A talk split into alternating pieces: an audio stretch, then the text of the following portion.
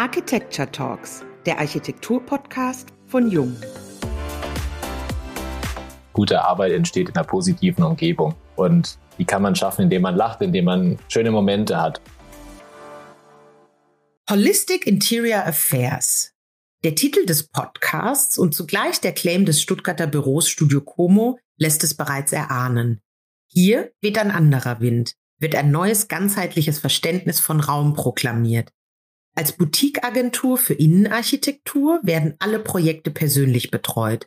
Vom Rauskitzeln der tatsächlichen Aufgabenstellung, der Ideenfindung und Umsetzung über die Grafik bis zur Auswahl der Löffel im Restaurant. Sie nennen sich leidenschaftliche Möglichmacher und sind immer auf der Suche nach dem gewissen Twist. Das können unerwartete Materialcollagen oder streng grafisch aufgeräumte Raumsequenzen, aber auch eine Armada von Pizzawändern an der Decke eines Restaurants sein, die auf einen Blick die Atmosphäre und zugleich die Bestimmung des Raumes sichtbar machen. Spätestens seit der Auszeichnung mit dem Frame Award 2020 in der Kategorie Coworking Space wollen alle wissen, wer die Köpfe hinter Studio Como sind. Daher freuen wir uns, Diane Slavic und Uwe Bresan, sehr, heute mit Moritz Köhler und René Rauls von Studio Como in unserem Podcast zu plaudern. Über den Mut zu Farbe und Formen, Berufsbilder und vieles mehr. Hallo auch von meiner Seite und herzlich willkommen beim heutigen Young Architecture Talks Podcast. Schön, dass ihr bei uns seid. Ja, wir haben zu danken. Schön, dass wir dabei sein dürfen. Vielen Dank. Hallo, ihr beiden. Hi. Für die Bürovorstellung haben wir uns auf eurer Webseite umgesehen.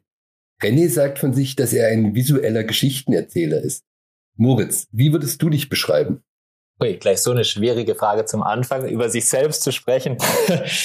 ich glaube, was ich so höre über mich, ich bin einer unserer leidenschaftlichen Möglichmacher. Also ich akzeptiere es sehr ungern, wenn Dinge nicht gehen oder wenn man sagt, das schaffen wir nicht oder das Budget ist zu klein. Ich möchte eigentlich immer gern alles möglich machen und dafür eine coole Idee finden und eben eine Lösung, um auch ja, möglichst jeden Wunsch oder jede Idee umsetzen zu können.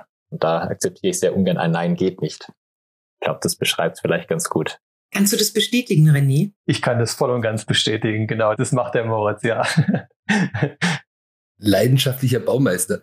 Werden wir konkreter. Seit wann gibt es euer Büro und wie habt ihr euch gefunden?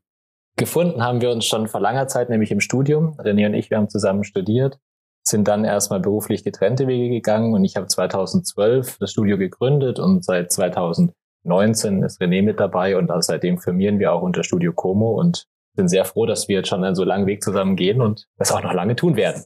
Ja, wir sind so zusammengewachsen eigentlich. Also 2017 habe ich mich so ein bisschen neu orientiert und dann auch selbstständig gemacht und dann habe ich irgendwann gemerkt, ah, okay, ich mache eigentlich die meisten Projekte mit dem Moritz zusammen und dann sind wir ganz natürlich zusammengewachsen und dann in 2019, wie der Moritz gesagt hat, haben wir dann gemeinsam firmiert und genau, seitdem geht's ganz gut, ja.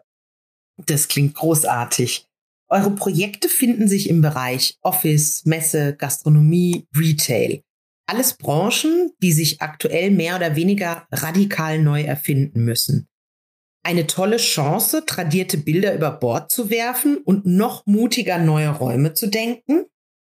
Also was wir mögen, sind bei unseren Projekten immer mutige Entscheidungen. Das sieht man, glaube ich, auch unseren Projekten an dass wir vielleicht den Bauherrn ein Stück weit dazu gekriegt haben, dass er mehr sich traut oder auch mehr macht, als er eigentlich wollte. Das ist natürlich jetzt in der aktuellen Zeit, spielt natürlich nochmal mehr mit rein, weil man jetzt einfach Dinge nochmal neuer denken kann. Ob wir da jetzt ganz krass revolutionieren oder evolutionieren müssen, das würde ich jetzt gar nicht sagen. Es hängt vom jeweiligen Projekt ab und zeigt sich dann noch so in einem Projektverlauf vielleicht genau. Und das Schöne ist, das zeigt uns so die Vergangenheit, dass uns die jeweiligen Projekte auch immer finden und wir dann damit auch zu den neuen Aufgabenstellungen kommen. Und das macht es eigentlich spannend für uns, weil wir uns dann auf ganz neue Themen einlassen können. Und wenn wir da mal Feuer gefangen haben und dann sind wir auch gleich Feuer und Flamme und da gründen uns so eine Aufgabenstellung dann auch sehr ganzheitlich und sind dann auch erstmal nicht zu bremsen. Und dann, genau, dann zeigt sich im Projekt, ob es eine Revolution ist oder ob es eine Evolution ist. Ja, genau. So kann man es schön beschreiben. Atmosphäre kann man nicht messen, wir können sie aber gemeinsam gestalten. Dieses Zitat haben wir auf eurer Webseite gefunden. Was macht Atmosphäre für euch aus und welche Rolle spielen Materialien, Oberflächen, Farbe aber auch Nachhaltigkeitsaspekte in eurer Arbeit. Also Atmosphäre ist für uns, glaube ich, das A und O. Also wir beschreiben es so, wenn man in den Raum reingeht und ich denke, man kennt es, man ist dann einfach begeistert von was. Man betritt einen Raum und das packt einen sofort in eine andere Welt. Es erzählt eine Geschichte. Man ist irgendwie ja in einfach einer wahnsinnig schönen, begeisternden Umgebung. Und diese Atmosphäre zu erreichen, das macht uns Spaß und daran arbeiten wir in jedem Projekt. Klar spielen Materialien, Oberflächen, Farbe bei uns ein Riesenthema. Ich glaube, zeigen unsere Projekte, dass wir da jetzt nicht ein Schema F haben, mit dem wir durchgehen, sondern wir machen in jedem Projekt das individuell, versuchen uns immer neu auszuprobieren, auch mutige Farbkombinationen zu testen und reinzubringen. Und klar, Nachhaltigkeit ist heute ein Thema, das man einfach nicht mehr außen vor lassen kann, wo auch inzwischen die Bauherren ein Bewusstsein dafür haben und wo wir als Gestalter natürlich das auch voranbringen möchten. Wir sehen Nachhaltigkeit aber auch ein bisschen weiter dahingehend, dass natürlich ein Konzept nachhaltig sein muss. Und das ist eigentlich das, was so die Leistungsphase Null ja beschreibt, so dieses Vorherarbeiten auch mit den Bauherren zu überlegen, was möchtest du denn erreichen, wo möchtest du langfristig hinkommen? Und wenn das eine gute Basis hat, dann ist auch der gebaute Raum langfristig nutzbar und dadurch wird er einfach von sich aus schon nachhaltiger. Und ich finde, das ist fast noch wichtiger, wie jetzt ein recyceltes Material oder einen recycelten Teppich einzusetzen, was man natürlich machen sollte. Aber wenn der trotzdem nach zwei Wochen wieder rausgerissen werden müsste, weil das Konzept nicht funktioniert, dann bringt das ganze nachhaltige Produkt eigentlich nichts. Also da beachten wir diesen Konzeptphase als sehr, sehr wichtig, dass die eben gut gemacht ist. Ja, man kann natürlich dann noch ergänzen, dass es natürlich mittlerweile super Produkte gibt, die auch einen Nachhaltigkeitsaspekt erfüllen. Also wir haben auch mal ein Konzept gemacht für ein Öko-Hotel und haben da ein bisschen tiefer gegraben, was denn da alles möglich ist. Und da gibt's mittlerweile richtig tolle Sachen. Und das macht natürlich dann Sinn, alles einzusetzen, wenn man eine gute Konzeptarbeit gemacht hat, wie der Moritz gerade beschrieben hat. Also da machen die Hersteller mittlerweile viel und wir als Innenarchitekten sind auch in der Verantwortung, das einzusetzen und das machen wir auch gern. Also da sind wir mit dabei. Und man erlebt auch, und das ist eigentlich ein Aspekt, der immer so gerne am Anfang diskutiert wurde, ist Nachhaltigkeit teurer? Und das ist es eben nicht. Also wir haben zum Beispiel, als noch Messestände entwickelt wurden von unserer Branche vor Corona, einen Messestand entwickelt, der auf Reisen geht, wie von Messeständen ja öfters mal ist. Der Aussteller oder der Kunde fährt auf die Messe hierhin, dorthin. Und ganz oft ist ja leider so, dass der Messestand einfach weggeschmissen wird nach einer Messe, was eine ökologische Katastrophe darstellt, aus meiner Sicht. Und dann sagt man, ja, geh doch auf einen Systemstand. Das wollen viele nicht, weil es ja das Individuelles sein soll. Und ja, wir haben in einen sehr individuellen Stand entwickelt, der eben zerlegbar war, auf verschiedene Standformate anzupassen war und somit auch über ein, zwei Jahre durch die Welt reisen konnte. Aber das Material war dafür in der Lage, das Design war dazu in der Lage und es war trotzdem individueller Stand, was dazu geführt hat, dass es gar nicht teurer war, trotzdem nachhaltig. Und ich glaube, da kann man als Designer tolle Anreize und Ideen schaffen. Und das sollte Ziel unserer aller sein, finde ich eigentlich. Das ist ein schöner Ansatz, keine Frage. Ihr habt im Februar 2020 für das Stuttgarter Projekt Urban Spaces den Frame Award in der Kategorie Coworking gewonnen. Wir haben es am Anfang kurz genannt. Ihr wart auf einer internationalen Konferenz, in der zig Experten die Zukunft des Büros besprochen haben. Ein paar Wochen später dann stand die Welt auf dem Kopf und viele Anforderungen haben sich seitdem um 180 Grad gedreht. Wie wird das in eurem täglichen Doing sichtbar? Und denkt ihr jetzt schon für eure Kunden bestehende Flächen neu? Ja, ganz klar ja. Wir haben auch ganz konkrete Anfragen, bestehende Flächen neu zu planen. Ganz grundsätzlich liegt es in einem neuen Bewusstsein, was sich aufgetan hat seit Corona. Und es gilt es eben jetzt in die neuen Konzepte zu integrieren.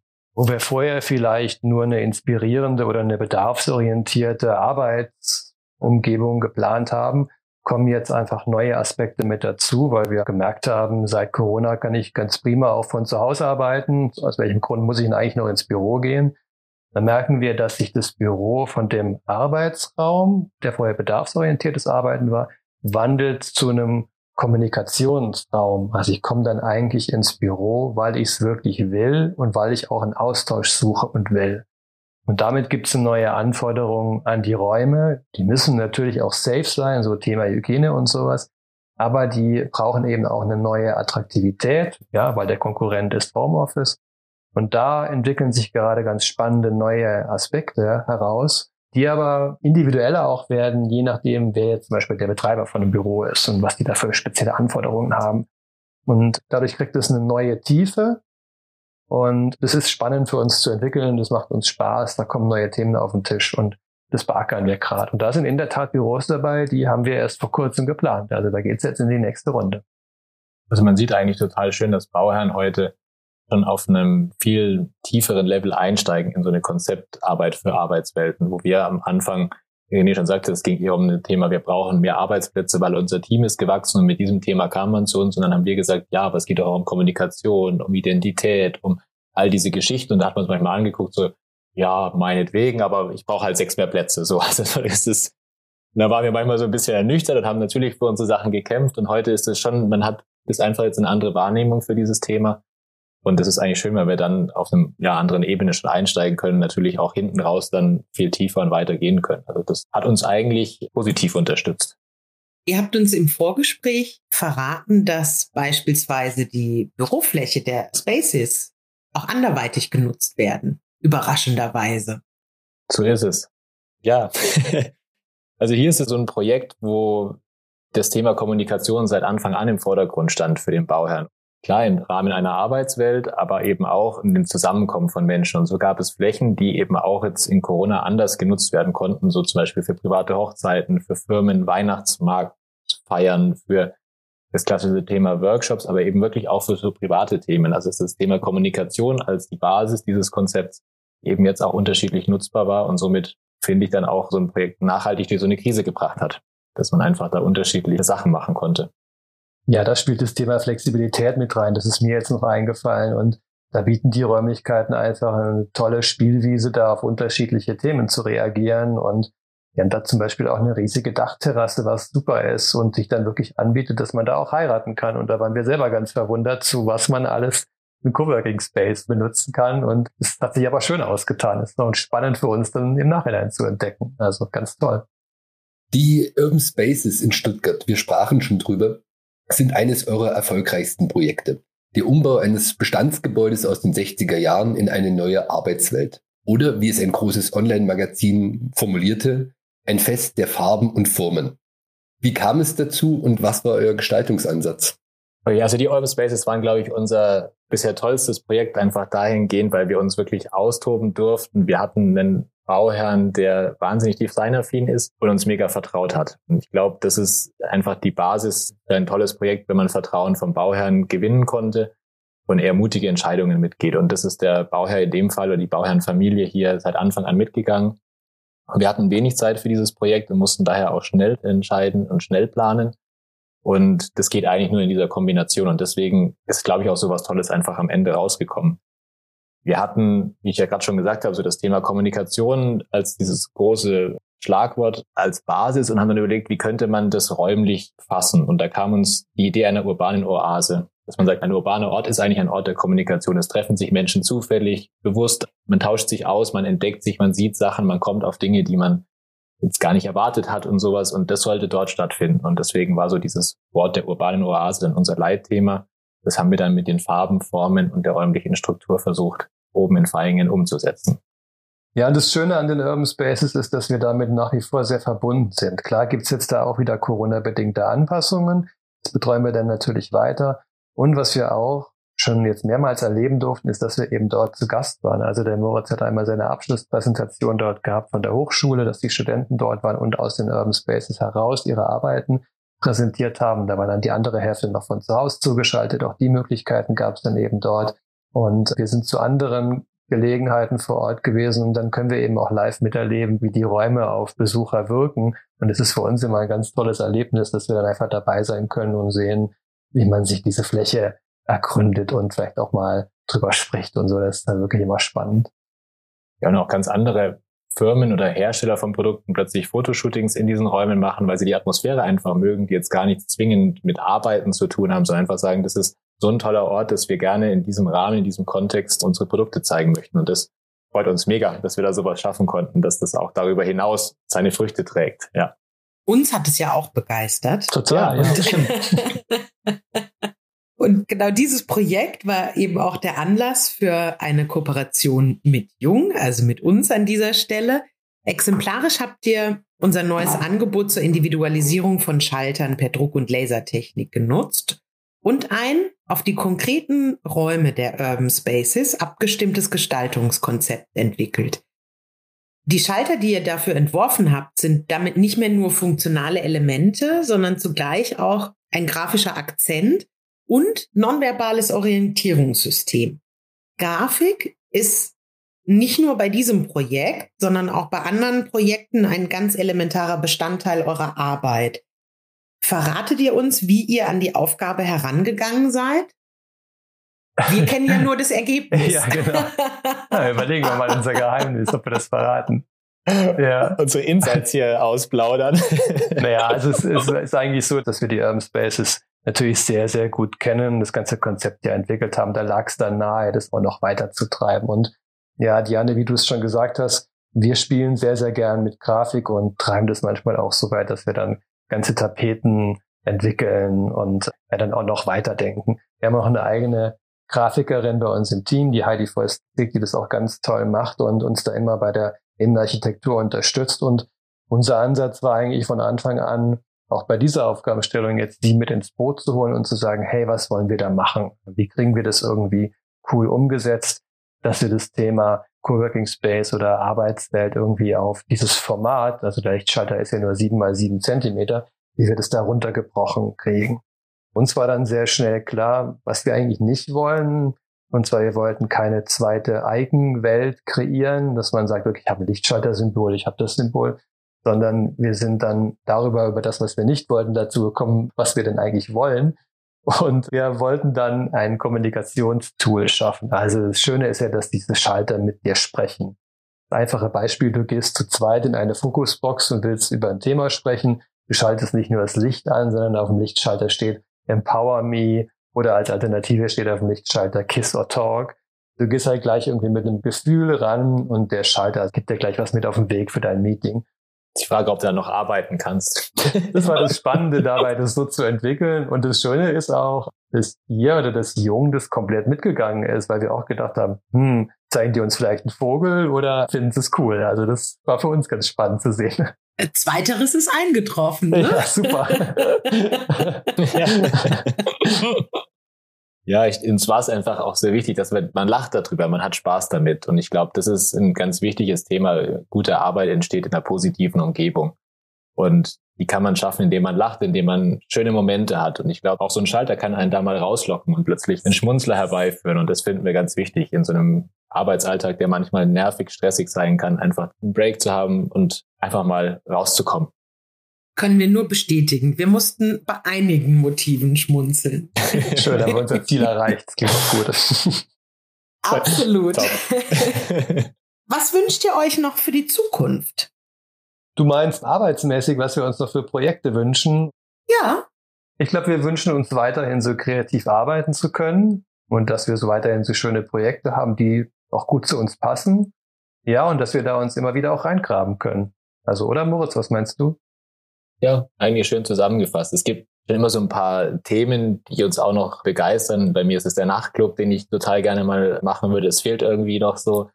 Wir haben oft im Büro das Thema Hotel als Ort der Gastlichkeit. Wir machen ja durch unsere Gastronomieplanung sehr viel Gastlichkeit und planen momentan Wanderheim, wo es auch um das Thema geht. Aber da würden wir gerne noch mal mehr machen. Also das finden wir eigentlich ein sehr spannendes Thema, weil man ja den Besucher nicht nur für ein, zwei Stunden rausholt, sondern über einen längeren Zeitraum und man da natürlich nochmal ganz andere Geschichten erzählen kann. Also das fänden wir, glaube ich, super cool mal noch zu machen. Aber Hauptsache, die Bauherren sind mutig, vertrauen uns und haben Spaß mit uns. ich kann euch da Bruno Marti ans Herz legen. Okay. Von den 25 Hours Hotels. Ich glaube, ihr würdet euch sehr gut verstehen an der Stelle. Mit Sicherheit. Ja. Ein Thema, das euch quasi über den Lichtschalter hinaus am Herzen liegt, ist die Rolle des Innenarchitekten an sich. Und was ist das Berufsbild des Innenarchitekten auch in der Zukunft? Was muss eurer Meinung nach passieren, dass die Innenarchitekten eben nicht mehr nur als die Kissenknicker oder als die Schönmacher gesehen werden? Ich glaube, das geht sehr viel um, wie wir uns als Innenarchitekten verkaufen und wie wir unsere Rolle darstellen und erklären. Weil, dass wir, sage ich, nur die Schönmacher für vermögende Menschen sind, das ist ja gar nicht der Fall. Das war es vielleicht mal vor 100 Jahren oder sowas. Das ist aber ja schon lange überhaupt nicht mehr unser Tätigkeitsbereich im Wesentlichen. Klar machen wir Dinge schön, aber wie wir ja schon hier viel gesprochen haben, es geht um nachhaltige Konzepte, Arbeitswelten, Themen, wo es über Schönmachen weit hinausgeht. Und für diese Problemstellungen findet der Innenarchitekt räumliche Lösungen. Und das finde ich, müsste man anders kommunizieren. Auch, dass wir am Ende die Räume machen, in denen wir uns aufhalten. Also wir haben ganz viel das Thema Umnutzung ja in Zukunft. Leerstand, neue Nutzung, also da wird sich viel verändern. Das heißt, Bauen im Bestand ist was Klassisches ja für unseren Beruf. Und dann habe ich eine Architektur und ich habe den Mensch. Und der Innenarchitekt ist dieses Bindeglied, der die Brücke baut eigentlich zwischen der gebauten Hülle und dem Menschen, der es nutzt. Und dieses Bewusstsein, glaube ich, muss bei den Menschen noch klar werden, dass in dem Raum, in dem sie sich aufhalten, ihre Lebenszeit verbringen, der wird von den Innenarchitekten im Wesentlichen mitgestaltet. Und ich glaube, dann begreift man auch eigentlich, um was für eine wichtige Aufgabe es da geht und nicht nur um zwei, drei schöne Kissen. Nichts gegen Kissen, aber ja, es ist halt doch ein bisschen weiter gefasst. Und da kämpfen wir immer in unserer Darstellung bin ja auch an der Hochschule tätig, dass ich den jungen Menschen sage, traut euch das zu verkaufen und zu sagen, was ihr tut und nicht eben nur zu sagen, ah, ich habe mir schöne Farben rausgesucht. Ja, natürlich tut ihr das, aber da ist doch viel, viel mehr dahinter und seid selbstbewusst. Und ich glaube, das ist ganz, ganz wichtig, dass wir da auch anders auftreten, einfach alle zusammen. Das hast du super zusammengefasst. Vielleicht kann man da nur noch einen Satz ergänzen, den wir immer wieder auch unseren Bauherren sagen, wenn wir erklären, was wir eigentlich alles machen können oder auch machen, indem wir einfach sagen, wir sind diejenigen, die nach einer Lösung suchen, auf die man von alleine nicht kommt. Also genau dann braucht man einen Innenarchitekten. Und dieses Spektrum ist vielfältig und wir begeben uns gerne auf die Suche nach dieser Lösung. Also das ist genau unsere Aufgabe eigentlich. Wir hören auch ganz oft den Wunsch aus der Innenarchitektur, dass die Architekten euch früher mit in die Projekte reinnehmen, weil ja häufig dann Raumstrukturen schon fertig sind und ihr seid dann diejenigen, die diese mit der entsprechenden Atmosphäre füllen müssen. Ja, echt. Ja. ja, also wir könnten uns auch gut vorstellen, dass man das mal rumdreht, dass man einen Ort vom Innenraum in den Außenraum denkt, also bei einem Wettbewerb oder einer Projektanfrage, dass man sagt, um was geht's uns denn innenräumlich? Was soll in diesem Innenraum passieren? Und daraus entwickle ich eine Hülle, eine städtebauliche Idee, aber sozusagen nicht von außen nach innen, vom Großen ins Kleine, sondern mal vom Kleinen ins Große zu gehen ich glaube, dass das unsere Rolle wesentlich verändern würde und ich glaube auch zu ganz anderen und spannenden, auch spannenden, tollen Sachen führen würde. Also Architekten, wir sind gerne bereit dafür. Das ist ein toller Aufruf. ja, das klingt gut. Wir können den BDIA einfach mal bitten, mit dem BDA in Kontakt zu treten und ein solches Projekt anzustoßen, oder? Ja, ja, auf jeden Fall. Nach dem Motto, sprecht ihr eigentlich miteinander, ja. So, wir sind jetzt schon fast am Ende angekommen. Wir haben eine persönliche Frage zum Abschluss unseres Podcasts und ihr dürft euch aussuchen, wer zuerst antwortet. Angenommen, ihr hättet ein Jahr freie Zeit. Was würdet ihr in diesem Jahr tun? Jetzt müssen wir gründlich überlegen. also ich glaube, ich würde mich sehr gerne mit einer Sache lange und intensiv beschäftigen. Ich glaube, ihr würdet mich in Amalfi finden und ich würde Limoncello machen. Oh, das klingt lecker. Ja, und nur das und nur die Zitrone, ich und die schöne Landschaft und ganz in, in Ruhe und entspannt sich mit so einem, ja, auch bisschen handwerklichen, naturverbundenen Thema widmen, das fände ich wahnsinnig schön. Und Heidi darf die Etiketten machen. Selbstverständlich. und ihr alle dürft ihn kosten und loben und trinken. Trink doch alle ein Fläschchen, dann hoffentlich. ja, wenn ich nicht alles selber getrunken habe, während dem Probieren. ja.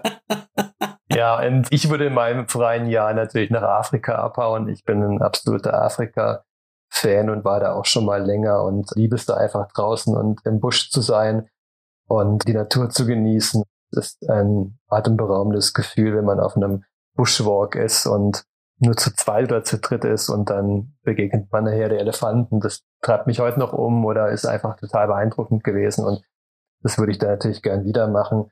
Und ich hatte ein schönes Erlebnis, da stand ich mitten im Buschland auf einer Kuppe und wir schauten über das weite Land und der Instructor, der mit mir war, legt einen Arm um mich und sagt zu mir, Welcome to my office. Und daran muss ich immer denken, wenn wir Office-Planung machen. Also so unterschiedlich kann Office sein. Das ist ganz schön, weil ihr beide den Weg in die Natur ja, sucht. Stimmt. Ja, ich glaube, wir brauchen noch zwei Jahre. Dann kann ich auch noch mit nach Afrika. Sehr gut. Und René trinkt dir den Limoncello weg. Ja, genau. oh, sehr schön. Ich befürchte, wir werden gleich anstoßen müssen. Wir sind jetzt schon am Ende angekommen. Das ist eine sehr schöne Aussicht, die ihr uns gegeben habt. Und Auch ein sehr schöner Einblick in eure Arbeit. Wir sagen ganz herzlichen Dank für eure Zeit, die inspirierenden Worte und natürlich die inspirierenden Schaltergrafiken. Auch wir sagen herzlichen Dank, hat uns sehr viel Spaß gemacht. Bis zur nächsten Folge der Jung Architecture Talks, dem Architektur-Podcast von Jung.